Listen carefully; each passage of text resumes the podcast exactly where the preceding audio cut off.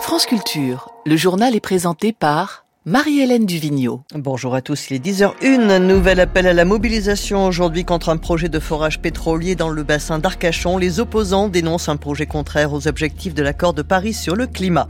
Et puis le nouvel âge d'or de Cinecittà. Les tournages s'enchaînent dans les célèbres studios de cinéma italiens. Le projet porté par la société Vermilion de Forêt, huit nouveaux puits de pétrole dans le bassin d'Arcachon continue de faire des vagues. Le collectif Stop Pétrole Bassin d'Arcachon appelle à une nouvelle manifestation cet après-midi à Bordeaux. Écoutez le point de vue de l'un de ses membres, Bruno Hubert, au micro de Véronique Roberotte. Ces nouveaux puits de pétrole, c'est au cœur de la forêt de la Thèse de Bûche, c'est-à-dire au pied de la dune du Pilat, la, la même forêt qui a brûlé pendant les méga-feux de 2022. Et quand on met sur place, c'est tellement une terre de désolation que l'incohérence écologique est frappante. On se dit là, la priorité, c'est juste d'aller chercher encore du pétrole alors qu'il faudrait repenser euh, à la nature et penser déjà les plaies.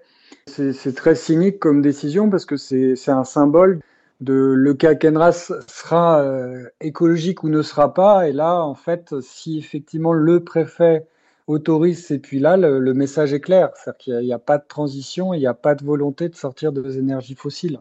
L'idée, c'est de, de, montrer qu'il y a une mobilisation et qu'il y a une prise de conscience citoyenne sur le fait qu'il faut amorcer une transition et anticiper les effets du changement climatique, d'autant plus que le bassin d'Arcachon est un territoire sensible, fragile, qui est soumis à quasiment tous les risques sauf l'avalanche. Euh, on se dit qu'est-ce qu'il faut pour qu'il y ait une prise de conscience qu'on fait partie de l'écosystème qu'on est en train de détruire.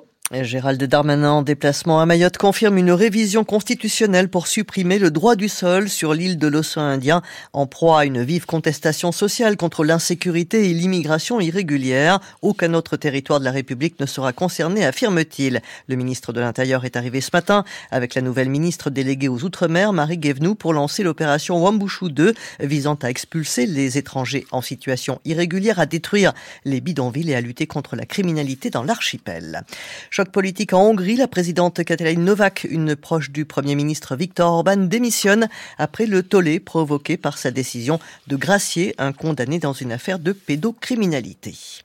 Direction l'Italie à présent où les célèbres studios de cinéma de Cinecittà vivent une renaissance. L'année 2023 s'est achevée sur une croissance du chiffre d'affaires de 10 à 15 et ce malgré la grève à Hollywood. Les tournages et de production et de films s'enchaînent. Alors comment expliquer ce renouveau? Le reportage de Bruno Duvic.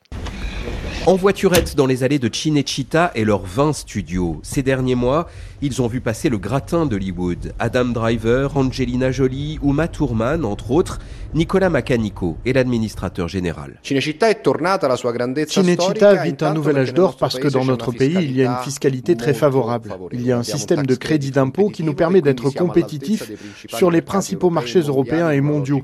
Et puis surtout, le marché de l'audiovisuel a explosé.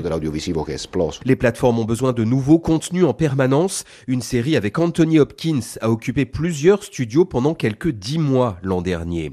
Et puis l'argent européen va permettre la construction de cinq nouveaux plateaux. Mais il n'y a pas que l'économie.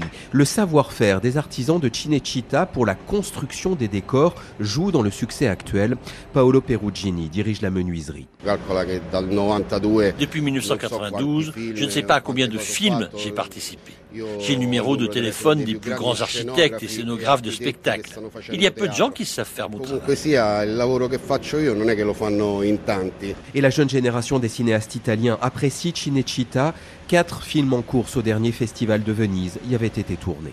Le temps aujourd'hui ensoleillé dans le sud-est, hésitant en traversée éclairci pratiquement partout ailleurs. Les températures au meilleur de la journée de 10 à 15 degrés du nord au sud.